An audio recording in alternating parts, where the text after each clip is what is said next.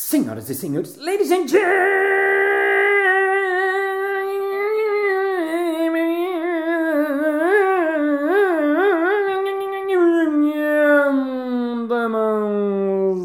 mesdames e messieurs, iconoclastas e iconoclastos. Está começando mais um Balascast Música.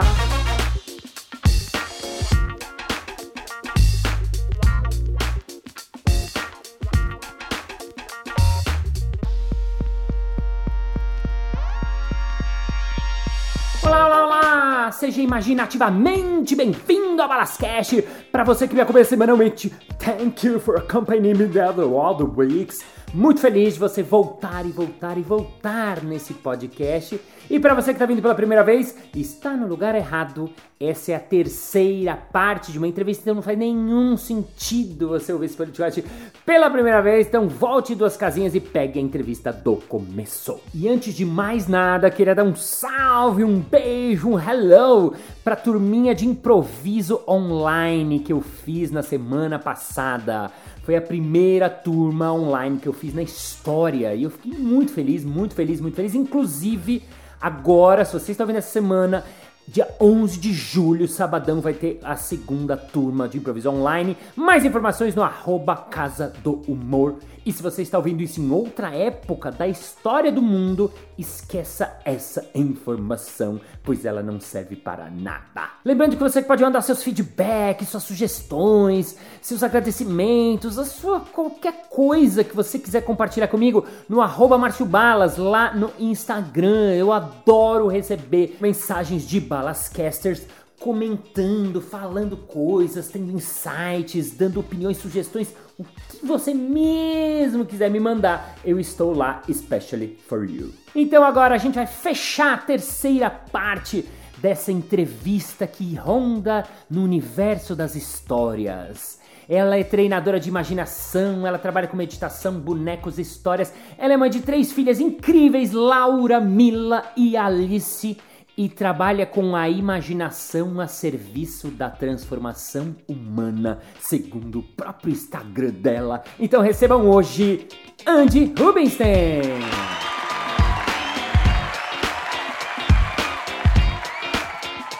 Ô Andy, você tem um trabalho de meditação nas empresas e você fez uma série de 21 meditações na pandemia, durante a pandemia. E eu achei muito legal porque eu sei que você já era conectada com isso e tal. Mas como foi? Porque aí você juntou um pouco de história junto. Como é que. Primeiro, de onde surgiu? Por que, que você fez essa primeira série? E o que, que você fez no trabalho da, das empresas juntando isso que eu achei muito legal? Eu fiz essa primeira série porque quando começou a pandemia, é, eu fiquei pensando o que, que eu poderia fazer para contribuir muitas pessoas as pessoas acham que eu sou equilibrada, algumas pessoas ah. acham, eu sou mais ou menos assim, às vezes eu sou, às vezes eu não sou, como todo mundo. Mas vários amigos começaram a me ligar falando que estavam super nervosos, meio desesperados, putz, se ficar sem trabalho, o que, que eu posso fazer? E eu, e eu sempre falava, você medita? Era isso que eu perguntava para as pessoas. Ah, legal. E alguns falavam, nossa, nem sei o que é meditação, nunca fiz isso, outros sim. Eu falava, gente, eu acho que assim, meditar é um jeito da gente olhar para a gente mesmo e confiar que o que está acontecendo, sei lá, tem, existem forças maiores. Eu acredito que existem coisas maiores do que a gente. Uhum. É, e aí, um dia eu estava meditando e pensei, eu posso fazer. Eu acho que eu posso fazer para ajudar essas pessoas, tipo, mostrar para elas como eu medito, uhum. como é o meu jeito de meditar, porque existem muitos tipos. Sim. E eu não sou, tipo, uma meditadora, sei lá, budista, uma de uma X. técnica X que subiu numa montanha no Nepal e, Sim. sabe, fiquei três anos lá aprendendo com um monge. Eu fui aprendendo várias técnicas de meditação e fui criando um pouco o meu jeito de fazer.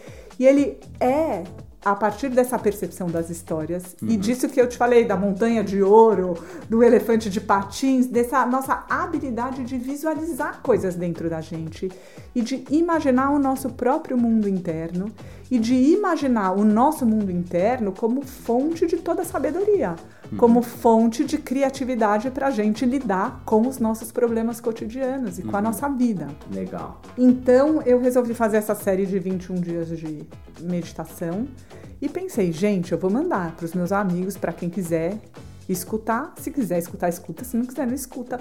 E surpreendentemente para mim foi uma coisa que bombou, assim, as pessoas Sim. falaram: "Posso mandar para outras pessoas, meu, Sim. meu vizinho, meu avô, nanana". As pessoas começaram a mandar. Sim, até eu recebi de outra pessoa que nem sabia que eu conhecia. então, foi uma coisa que foi indo, foi Sim. ganhando vida. E vou te contar, eu fiz o primeiro dia, eu tinha meio planejado, fiz o primeiro dia e no segundo dia, nove da manhã, as pessoas começaram a me mandar mensagem, tipo, Andy, cadê o segundo dia de meditação? Eu, ai meu Deus, ainda nem fiz. Uhum. E aí eu falei, bom, agora eu me, me, me comprometi. comprometi com as pessoas e fiz.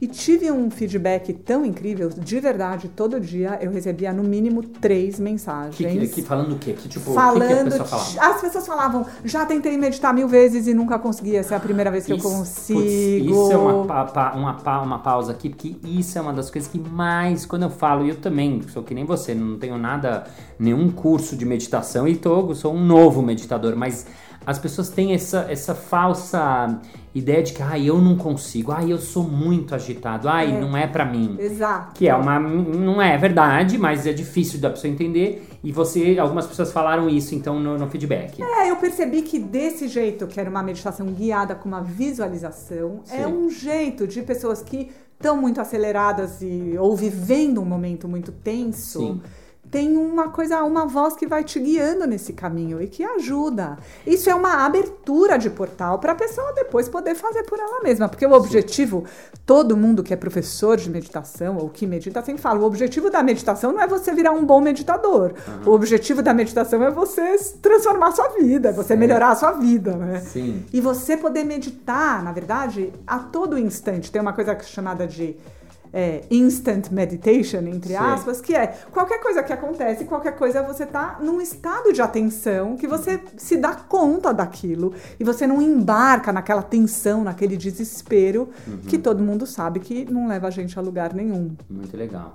E aí eu te interrompi, mas as pessoas falavam, nossa, eu nunca consegui meditar. que mais? Você lembra As assim? pessoas falavam isso, as pessoas falavam, esse é o melhor momento do meu dia, eu tô vivendo um momento de muita atenção e tô conseguindo me acalmar. Ou as pessoas... Eu tive depoimentos incríveis, tipo, ah, eu durmo com um aparelho CPAP de, pra, porque eu tenho apneia e tô dormindo sem aparelho. Uau. Tipo, foi muito forte, assim. O, e gente, tipo, todos adultos, senhores? Era adultos, senhor. Eu fiz isso para adultos. Várias pessoas falaram, tô fazendo com os meus filhos. Várias pessoas falaram, ah, tô, esse é o momento que a gente fica a família inteira junto, reunida, Uau. meditando junto. E, e, eu incluí nas meditações as histórias, porque isso, isso hum. também era o diferencial do que eu conhecia. Isso é eu, é muito legal. De verdade, peguei assim as minhas histórias favoritas, as que eu achava mais especiais, que falam de coisas muito profundas do ser humano. E coloquei essas histórias dentro da meditação, porque eu acredito que você também ouvir uma história num estado de relaxamento, uhum. também a história aciona coisas dentro de você que que não é a mesma coisa que a gente Sim. ouvir assim num papo conversando Sim. ou numa apresentação no palco, sabe? É diferente. Sim. É um estado que você tá lá com você mesmo, aberto para ouvir aquilo. Isso achei muito legal. Isso achei muito legal, né? O Murilo Gun, que é meu amigo, a gente troca muito, inventou esse termo de combinatividade, né? Que ele chama da combinatividade. Ele fala que a criatividade sempre é uma combinação de coisas. Porque se você for ver tudo que a gente vê na nossa vida, das grandes inovações, das pequenas coisas, são que? Junções de coisas que já existiam. Né? Então o cara pega o, o iPod de antigamente, junto com o telefone e vira um iPhone. Ou qualquer coisa que a gente vai olhar, 99% são junções. E eu achei muito legal quando você falou isso. E quando eu ouvi uma delas, da, eu não fiz a série inteira, mas eu ouvi uma delas, que tem isso de você fazer uma, um momento, de prestar atenção, e depois você conta a história. Então você entra na história de um jeito que é muito é, bacana, muito gostoso, né? E, e você sai numa outra sensação, né? Uhum. É, você acha que a gente está falando de histórias desse momento? Da, ah, você chegou a fazer isso em empresa também, né? Então, o que, as pessoas acharam? É, aí fui convidada. Depois, isso era uma coisa que eu nunca tinha pensado, mas fui chamada para fazer, para guiar umas meditações numa empresa, acabou de acontecer, hoje, aliás, foi o último dia. Que legal. Eu fiquei 21 dias fazendo isso. Uhum. Então, todo dia de manhã, na reunião da empresa, eu ia por Zoom. Sim. e por 15 minutos guiava uma meditação. Uau, você e... falava na hora uma que você, você... Não, aí eu preparei especialmente, para eles. eles. A, gente, Olha, a gente conversou um pouco antes, elas me falaram quais eram as questões, o que, que eles queriam trabalhar, qual Muito era o foco legal. daquilo, e eu Sim. fui pensando eu fui pensando uma coisa customizada para eles, para esse momento que eles estavam vivendo. Uhum. E foi muito legal, Balas, porque é isso, de ter de repente, na reunião da empresa, né, que é aquela coisa, enfim, que tem um monte de coisa para resolver, cada um tem que falar, reportar o que, que aconteceu ontem, o que está fazendo agora, aquelas coisas tensas, ter esse momento que é um momento de encontro, de todo mundo estar tá junto, se concentrando, e aí a energia, isso foi o, o feedback deles depois, que a energia que daí eles ficavam na reunião e para começar o dia. Sim em outro. Começava o dia já de outro jeito. Começava ah. aquela reunião de outro jeito. Eles falaram isso. É, tipo, uhum. saía daquela coisa. Ah, então você fala, você fala. Tipo, calma, vamos se encontrar. Sim. Vamos fazer essa coisa junto. Hum. E a partir daqui a gente começa. Sai um pouco desse lugar já neurótico que a gente vive loucamente, sem parar. Sensacional. Isso é muito legal, porque quando eu, eu, falo isso muito, assim, de, de processo criativo. O clown, para entrar, no, né, começar a fazer o trabalho dele de nariz vermelho, não chega e coloca o nariz e sai fazendo. Ele tem todo esse momento que é um momento de parar, de sair, de...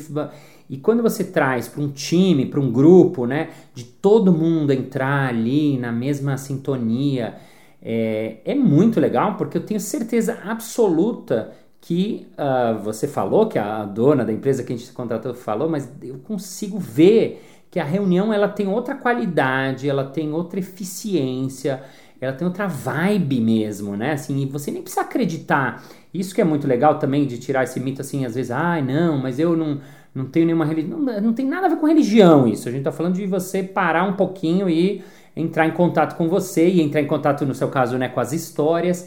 Exato. E você teve gente que, que, que nunca tinha meditado nessa turma, por exemplo? Sim, sim. Tinha gente que nunca tinha meditado, que não sabe o que era isso, que as pessoas também, é isso que você falou, as pessoas ficam meio assim, né? Ai, meditar, no já acha que. Parece, é, ou que você tem que sentar de perna cruzada, sim, ficar tipo, falando om, sabe? Sim, sim, tem uns mitos. E teve alguém que deu algum feedback legal? Que, que então, os feedbacks foram incríveis. E esse tipo, tipo, nunca tinha meditado e de repente me vi entrando em contato comigo mesmo e percebi como era potente entrar em contato comigo mesmo, com os ah. meus pensamentos positivos, como isso podia transformar o meu dia. Uau. Uma outra mulher que falou assim: "Ah, meu marido chegou em casa super nervoso". Eu falei para ele: "Vem aqui ouvir essa meditação". Ele falou: "Ah, não, não quero ver esse negócio de meditação, tô nem aí". Ela Uau. falou: "Não, vem aqui que você vai gostar". Uhum. Aí ele ouviu ficou super calmo e falou: Ai, acho que eu vou querer fazer esse negócio com você. Então, Uau. conseguiu fazer. Então, assim, eu acho que teve isso de realmente transformar um momento, sabe? E eu acho isso muito impressionante. Como 5, 10 minutos do nosso dia Sim. podem de verdade transformar o nosso dia. Sim. A gente vai fazendo tudo na loucura e a gente esquece que parar cinco minutos para agradecer, para se conectar com a gente mesmo, para dar uma respirada uhum. antes de entrar na loucura faz muita diferença. Uau, muito legal. Tem uma, tem uma série delas, essas 21 que estão no Spotify, é isso? Eles então, acham. Nos... Tá escrito como lá? Chama Meditação do, Re... Meditação do Recolhimento. Histórias, meditações e histórias para acalentar o coração. E daí é Andy Rubinstein. Andy Rubinstein. No Spotify, tá no Spotify. Spotify tá. Ou no meu canal do YouTube também, então. Canal no YouTube e Instagram, aproveitando, já que a gente fez o momento merchan aqui, é o arroba Andy Rubinstein. Andy Rubinstein. Andy é A-N-D-I Rubinstein. Isso, e qualquer coisa você me pergunta que eu te dou o Instagram dela. Eu não dou o Instagram, eu dou só o nome do Instagram.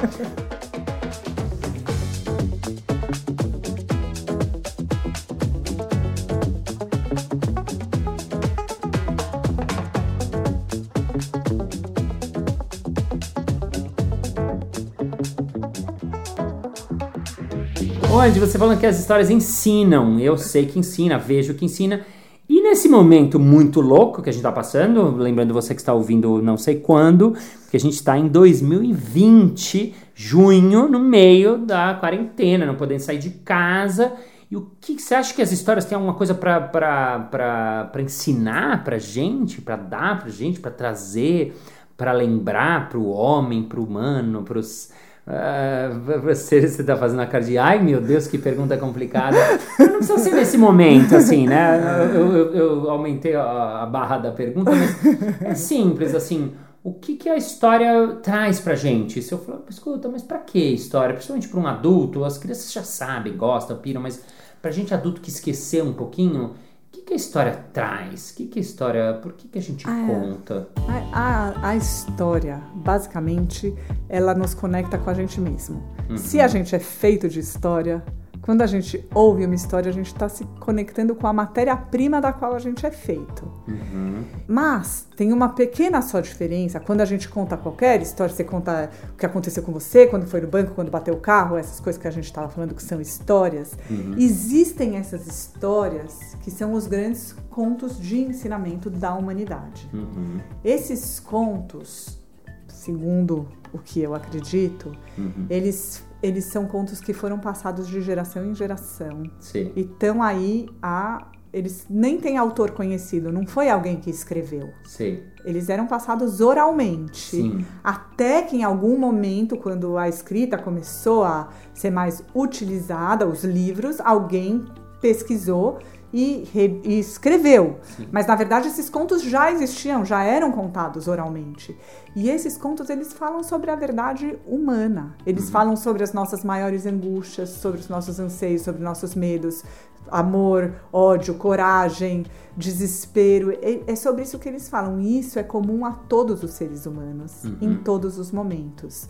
Então eu acho que entrar em contato com, eu digo essas histórias são um presente. Uhum. Elas são presentes da humanidade para a humanidade. Uhum. Eu acho que é um, foi uma pena que a gente foi se afastando das histórias e de verdade a primeira vez que eu ouvi uma história como adulta já, Sim. que sei lá, eu ouvi a história criança, minha avó contava, meus pais contavam, depois fiquei um tempão sem ouvir e a primeira vez que eu ouvi já adulta, nossa, aquilo me tocou de um jeito eu fiquei completamente comovida e eu vejo que isso acontece toda vez é, que um adulto se abre. É que os adultos acham que é para criança, mas Sim. na hora que eles têm uma oportunidade uhum. e se abrem e ouvem, sempre ficam comovidos. É uma coisa que não tem como não tocar, uhum. porque ela fala sobre os nossos anseios uhum. humanos. Uhum.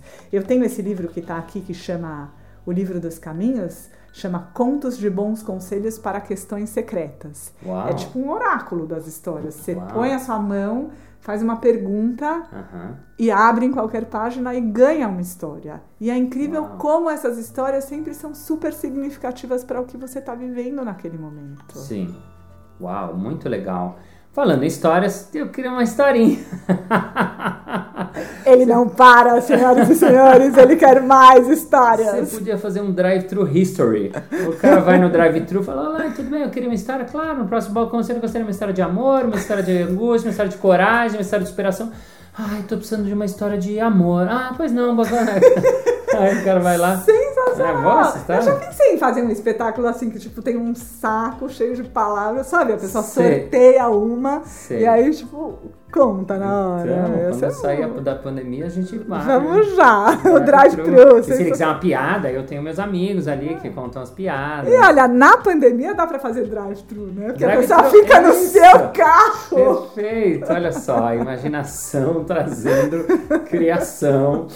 É, e aí, eu fiz um curso com a Juliana Jardim há muitos anos que. Um, me contou dos griots, né? Que são os contadores de história africanos, é isso? Exato. O que, que, que, eles são? Conta um pouquinho que na África tem muito isso até hoje. Tem uma tradição viva ainda de contadores de história na uhum. África.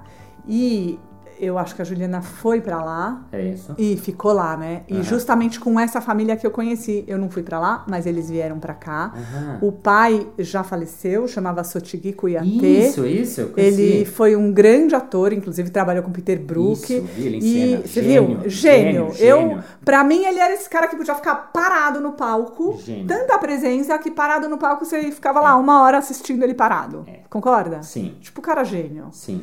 E, enfim, ele tem, teve muitos filhos, muitas mulheres também, enfim, né? Uhum. E um dos filhos dele, chamado Hassan Kuyate, veio para cá algumas vezes eu fiz alguns cursos com ele. E ele é dessa tradição dos griots, que são os contadores de história, são os detentores do conhecimento, os, uhum. são os detentores da cultura, eles que passam para as gerações a cultura deles, a cultura do país, a cultura Uau. daquele grupo. Eles são peças fundamentais Legal. desse grupo, dessa comunidade. E o Hassan contou essa história que eu vou contar para vocês ah, agora. Ótimo, história africana. É uma história africana que eu acho bem linda. É, essa história conta que tinha uma aldeia na África que era um lugar muito bonito, muito, muito bonito, mas ficava no topo de uma montanha. Era muito difícil de chegar lá, tinha que meio que escalar, demorava vários dias e por isso nenhum estrangeiro se aproximava, porque era muito difícil de chegar. Mas um dia algum estrangeiro chegou. E quando ele chegou, ele ficou tão encantado que quando ele saiu de lá, e voltou para sua terra natal, ele começou a contar para todo mundo. Sabe essa coisa quando você vai viajar para um lugar incrível? Ele começou a contar daquele lugar e as pessoas foram ficando interessadas e foram querendo ir. Mas era realmente muito difícil de chegar.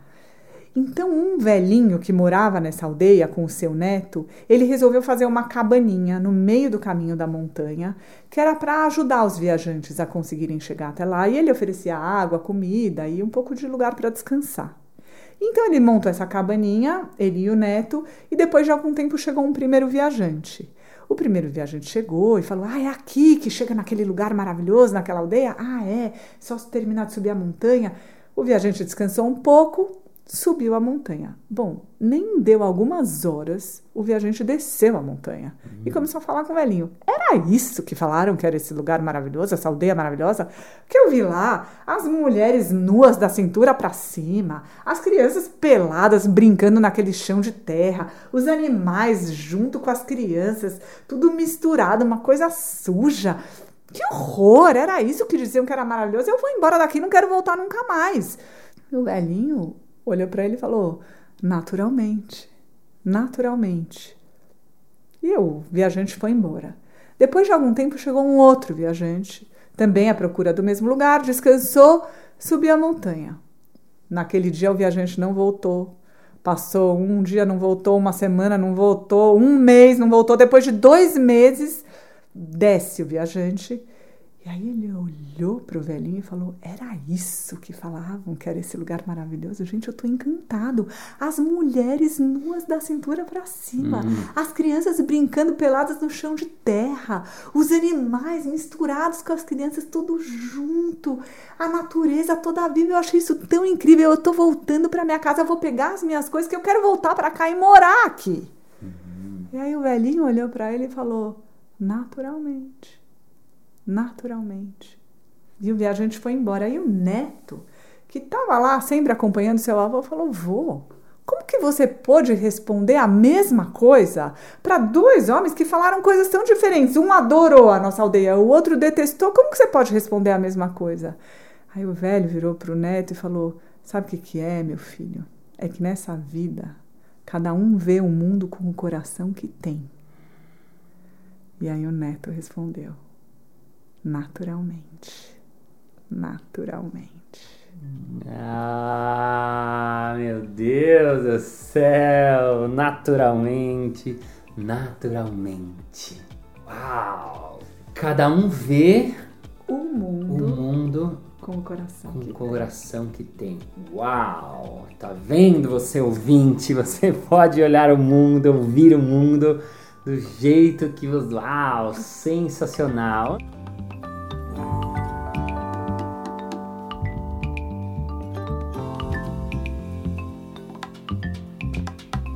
Andy, para a gente terminar o nosso último episódio, eu, eu queria duas coisas. Uma, rapidamente, tem um espetáculo que você fez, eu vi alguns espetáculos, mas seu último espetáculo chama A Vida Secreta das Fraldas, certo? Que é um espetáculo de bonecos, sem fala nenhuma, e que você foi para festivais internacionais, ganhou prêmio né? Você viajou com ele para onde? Só me lembra os lugares. Eu fui para Sérvia, para Rússia, para Argentina. Eu vou ia, pro Japão. Ia pro Japão, Eu né? Era pra vou, vai que vem. Japão. Era você estar agora, mas não falamos sobre isso. É, e ganhou prêmio, ele ganhou prêmio Ganhou- aonde? Ganhei um prêmio de melhor atriz e manipuladora de bonecos na, Sérvia. Na Sérvia, quer dizer, é chique, a Andy é, É daquelas que não gosta de contar, então eu conto pra ela. É, mas o espetáculo foi muito impressionante, é um dos melhores espetáculos que eu vi de bonecos, sem dúvida. E você fez o espetáculo só com coisas das suas filhas, é isso? Fraldas e panos e coisas da mãe maternidade, é um pouco isso? Conta um pouquinho. É, um pouco assim. Eu tive três filhas em quatro anos. Uhum. E fiquei doida. Como, é, como é comum as mães. Sim, é como Que- todas as mães que estão nos ouvindo. Eu fiquei bem maluquinha. E aí eu realmente eu pensei, ou eu transformo isso aqui, essa experiência da maternidade que eu tô tendo, que é tão maravilhosa e tão potente e ao mesmo tempo tão desesperadora, ou eu transformo isso em arte, que é a única coisa que eu sei fazer, ou eu vou ficar louca mesmo. E aí eu fui nessa busca. Então a ideia do espetáculo era a ideia central era uma mãe, uma pilha de fraldas de pano. E o que que isso poderia se transformar? Como eu trabalho com as imagens, como essas fraldas poderiam se transformar em imagens que contassem a história dessa mãe. Então, na verdade, é, é sem palavras o espetáculo, mas essas imagens vão contando. Um casal que se encontra, ah, depois tem um cachorrinho, depois tem um bebê, depois tem. Sabe? To- e são essa mãe passando roupa, lavando roupa e todos os devaneios que essa mãe tem. E esse espetáculo eu já apresentei em vários lugares do mundo e pra mim o mais legal é que mãe é mãe no mundo inteiro. Então Sim. onde eu vou, né, a mãe lá na Rússia fala: "Nossa, no Brasil então quer dizer que é igual". Sei, sei. E também, sabe, já me apresentei isso no festival na Rússia e me apresentei na favela de Paraisópolis. Sim. E lá também as mães falavam pra mim: "Meu, essa é a história da minha vida". Então, onde eu vou, as mães falam pra mim: "Essa é a história da minha vida". E de verdade, essa é a história da minha Da vida. sua. E Então, achei, como é tão particular, pode ser tão universal, né? Acho Sim. isso muito legal. E você confeccionou, fez todos os bonecos aqui no seu ateliê com, era isso, fraldas e com panos fraldas e e... panos e roupinhas de bebê, tipo, essa, essa era a premissa pra mim, que Sei. os bonecos eram feitos de fraldas de pano. Sei. E você tinha visto alguma coisa assim? Você não tem algum... Não, eu não tinha visto uma coisa assim, mas na verdade era um momento que eu tava um pouco desconectada. Porque eu comecei, até contei, eu comecei a minha carreira fazendo teatro de bonecos. Sim. E depois eu fui conhecendo esse universo das histórias. E eu tinha uma questão, Balas, que na verdade é uma questão que me persegue, que assim, o que eu mais amava no teatro de bonecos era poder contar uma história inteira sem nenhuma palavra. Sei. Só com a imagem. Sei, eu acho isso incrível. É lindo. E o que mais me encanta nas histórias é você poder mobilizar o ouvinte, enfim, o seu público, a plateia, sem nenhuma imagem, Lindo. só com a palavra. E você poder permitir que a pessoa crie todas as imagens dentro dela mesma. Sim. E aí eu falava, gente, como que eu posso querer essas duas coisas? Uma que não tem palavra e uma que não tem imagem. Aham. Isso sempre foi uma questão pra mim. Essas duas coisas são as que mais me interessam e elas são a princípio completamente antagônicas. Eu não tenho ainda a resposta pra isso, isso é a minha busca, mas eu sinto que esse meu trabalho é essa busca. Aham. É a palavra sem imagem e a imagem sem palavra. É tipo, é o tempo inteiro isso que eu procuro ou onde que a imagem e as palavras se completam. Uhum. E eu já nem sei mais o que, que eu tô falando. Ah, isso, não, é mas- isso. E você que. Aí vocês podem procurar no canal da, da Andy, A Vida Secreta das Fraldas, tem um, um teaserzinho, né, de um minuto Tem. e meio, que é demais, porque vocês vão ver aqui, aqui contando. Mas assim, o, o bebê que ela faz é com esse material, com esses materiais, o boneco que ela faz com esse material, o cara que chega lá com esse material, o cachorro, é desse, é assim, é uma coisa muito fora de série. E eu queria, pra gente fechar agora com chave de ouro, falar de uma história que você me deu de presente. Você me deu uma história de presente o ano passado, né? Ou faz uns dois anos, Faz, talvez. Já faz uns é. dois anos. Que quando você. Eu primeiro queria saber por que, que você me deu essa história de presente e depois da onde surgiu essa história. Primeiro, por que, que você me deu? Como que chama? O título da história é. O título da história é O Menino que Fazia Sorrir. Isso. Precisa explicar? Não, não sei, queria saber de você. É... Por que, que te veio? Ah, pra mim, assim, eu, depois eu conto como que surgiu essa história, mas depois que ela surgiu, uhum. eu vi que ela era a história de todas as pessoas que fazem os outros sorrirem. Uhum. Pô, é isso que você faz, você uhum. faz as pessoas rirem muito, né? Uhum. Se divertirem muito. É, mas é, eu acho que as pessoas que fazem os outros sorrirem têm esse olhar para a vida. Uhum. Esse olhar que a gente falou eu já esqueci o que eu falei, mas que rir da nossa própria de história é a nossa salvação. É, rir da gente é a nossa salvação. Então eu acho isso. que, que, você, que as pessoas que trabalham com isso, eu também trabalho com isso de certa maneira, Sim. a gente tem esse olhar de tipo, gente, vamos se divertir, porque é o que nos resta. Uhum. então, então, quando eu escrevi essa história, eu pensei muito em você e em todos os palhaços, Legal. né? Eu pensei nos palhaços que eu conhecia, que eram você, o Avner, a Julie, os palhaços. Avner Eisenberg, que é um gênio, que é um nosso amigo em comum, um palhaço americano, sim, sim. É, que é super meu amigo e que é maravilhoso e que, e que me ensinou muito sobre isso do clown, né, do palhaço, disso da gente rir das nossas incertezas, rir dos nossos erros, rir do que a gente não sabe. Uhum, perfeito. Então foi que, isso. que tá aí, que é uma boa dica para você que está ouvindo, como é que você consegue, no meio dessa loucura que você está passando, rir um pouco do que te acontece, rir dessa situação. Ninguém queria estar tá preso em casa, mas assim, é a nossa situação, a gente tem que rir um pouco disso. E agora, uh, como é que surgiu essa história? Como que é a, a história da história, digamos? Por que, que você escreveu essa história? Eu escrevi essa história porque eu fui no bar mitzvah é, do filho de uns amigos bem queridos. Quer explicar? Para você que está ouvindo, quando o, um menino judeu faz 13 anos, tem o bar mitzvah, que é a festa de que ele entra para a fase adulta dele. Então, é, tem uma cerimônia religiosa, muitas vezes tem uma festa, e enfim, isso chama-se bar mitzvah, é uma festa de 13 anos, resumindo. E, bom, eu fui no bar mitzvah desse, desse menino e convidada os, de amiga. Convidada de amiga, sim. E os pais, nesse específico, faziam um pequeno discurso falando sobre o menino. Uhum. E nesse discurso, tanto o pai quanto, quanto a mãe contaram que na hora do parto, quando ele estava para nascer, uhum a mãe começou a ter um ataque de riso. Começou a cair na gargalhada, na sala de parto. Nossa, começou a rir. De dor. Uau. Que não parava de rir. E o médico, que foi bem espirituoso, né? E teve presença, falou para ela: continua rindo, que isso é a melhor coisa, Uau. porque rindo, esse bebê vai nascer. E de fato, o bebê nasceu, nasceu. no meio daquela gargalhada. Uau, que lindo. E eu achei aquilo muito lindo. E aí que o médico disse para ela: por que vocês não dão o um nome em hebraico? Porque é uma tradição das, da, nas famílias judaicas dar um nome espiritual, um nome em hebraico para a criança que nasce, independente do nome, além do nome brasileiro, enfim. Por que vocês não dão para ele o nome de Yitzhak, que quer dizer aquele que faz sorrir, aquele que faz, faz rir. Que faz rir. Gente, eu achei isso tão lindo. Eu fiquei muito tocada com essa história. E quando eu cheguei em casa nesse dia, veio essa história para mim. Veio, veio história, um texto, uma, veio história... uma ideia de uma história. Uau. E eu, como eu não tinha comprado presente, que eu sou péssima de dar Sim. presente na data, Sim. mas eu já tô rindo disso, porque eu sempre, de verdade, eu quero fazer o presente perfeito, eu quero encontrar. Sim. E aí eu nunca dou na data.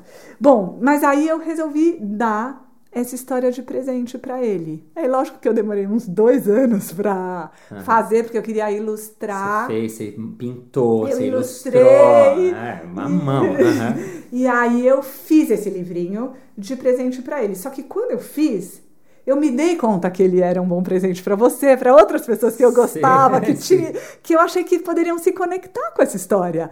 E aí eu, tipo, tirei uns xerox, assim, e dei. E aí eu lembro que quando eu te dei, você falou, nossa, mas essa é a história da minha vida. É a história da minha vida, não. Quando eu li, chorei, falei, nossa, é minha história, uau, uau, uau. Então, vamos contar essa história? Vamos. Ou antes de começar a historinha, fiquei curioso de saber. E o menino, o que, que ele achou quando ele leu? Os pais amaram? O que, que eles falaram? Qual foi o retorno deles? Eles ficaram super emocionados. Eles não ah. acreditaram. Eles falaram, gente, nunca recebemos um presente assim toda a vida. E eles também falaram que isso, essa história abriu muita porta para conversas, porque, bom, a gente vai ver agora do que, que a história uhum. fala, mas ela abre muita porta para conversa sobre o que é fazer sorrir, o que que? Que legal. Deixa eu abrir ele aqui, porque eu vou ler só a introdução, porque é, é, eu amei, porque eu recebi ela, está escrito aqui na contracapa. Para Pedrinho, que é o Pedro, que é o, o Itzhak, né? Para Pedrinho, que trouxe a história. Para Márcio, e...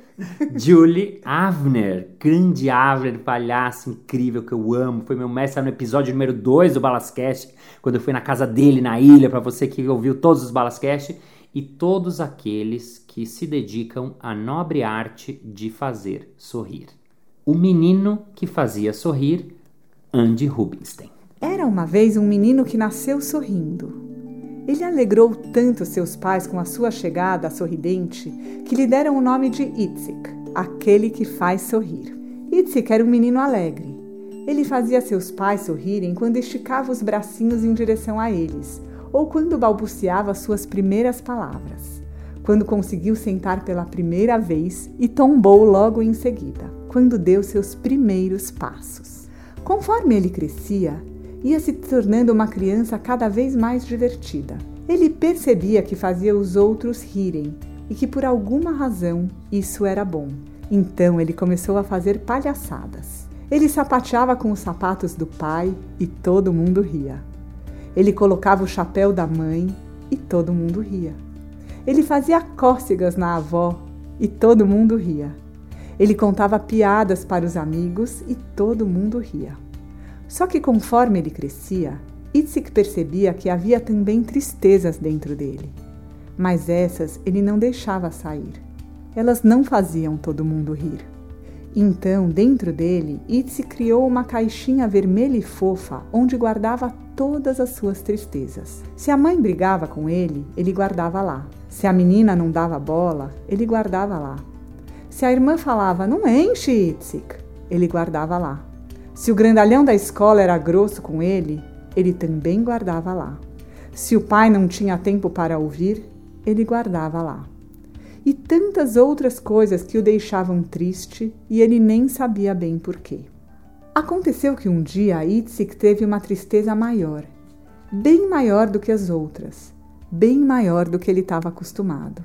Ele foi tentar abrir a caixa vermelha e fofa para colocar a tristeza lá dentro, mas ela era tão grande que não cabia. Ele empurrou, apertou, forçou, espremeu e, enfim, a tristeza entrou. Só que aquela era uma tristeza nova, uma tristeza diferente, uma tristeza que não aceitava ser esmagada em caixinhas vermelhas e fofas. Essa tristeza foi crescendo e ficando cada vez maior. Crescendo, crescendo e ficando cada vez maior. Crescendo, crescendo, crescendo, até que a caixa explodiu. E foi aí que as tristezas guardadas começaram a sair também por todos os lados. E Itzik, o menino que fazia os outros sorrirem, começou a chorar. Começou a chorar como nunca havia chorado. A mãe, o pai e a irmã ouviram o choro e entraram no quarto. Eles nunca tinham visto Itzik chorar. Quando a mãe viu Itzik chorando, ela começou a chorar. Quando o pai viu a mãe e o Itzik chorando, ele começou a chorar. Quando a irmã viu o pai, a mãe e o Itzik chorando, ela começou a chorar. E a choradeira foi ficando tão grande que virou um rio. Quando eles viram aquele rio que eles mesmos haviam feito, começaram a rir. Era uma risada boa que foi virando uma gargalhada. Uma gargalhada de deitar no chão de tanto rir. Uma gargalhada com lágrimas que era riso e choro ao mesmo tempo. E quando o riso foi se esvaindo, eles perguntaram a Itzik por que ele tinha chorado. Itzik foi contando uma tristeza e outra e mais outra. A mãe ouviu uma daquelas tristezas e se lembrou de uma tristeza dela e contou para ele. O pai lembrou de uma tristeza dele e contou também. A irmã lembrou de uma tristeza dela e contou também. Os quatro ficaram lá rindo e chorando das alegrias e tristezas de todos eles. Foi aí que dentro do Itzik foi nascendo uma vontade de abraço. Ele abraçou a mãe, o pai e a irmã. Os quatro ficaram naquele abraço que podia durar para sempre. Mas não existe abraço que dure para sempre. O sempre vive dentro da gente. Ah, senhoras e senhores, Andy Rubinstein! Obrigado. Obrigada! Obrigada a você, que legal! Sensacional.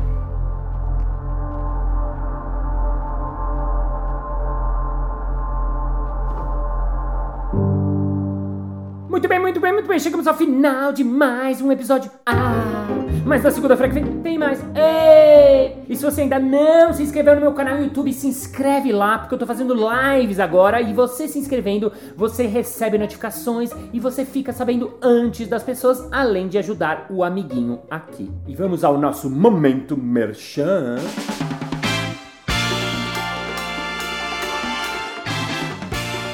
Ô Márcio Balas, no começo do episódio você falou sobre essa coisa de de improviso online e tal. Eu não entendo direito assim. É, dá pra fazer? É pra todo mundo? Como é que é, hein? É claro! O workshop é pra todo mundo, porque é um workshop para iniciantes, para qualquer pessoa maior de 18 anos e também que seja um ser humano. Então, se você quiser mais informações, casadumor.com.br.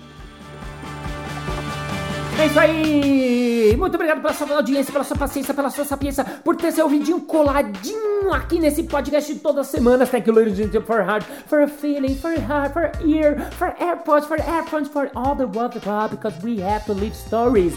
Stories is for everybody, it's for me, it's for you, and for everybody, and for adults also, not the fucking children, because we have to battle our imagination to transform our human capability because we are needing this in this fucking quarantine. And see you next Monday.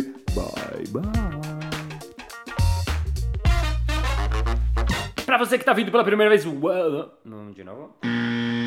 Ela é mãe da Laura, da Alice, da Milis. Da Milice, não. Da Laura, da Alice e da Mila. Ela é mãe da Laura, ela é mãe da Lina, ela é. ela é mãe da Alice e da Mila. Vamos lá.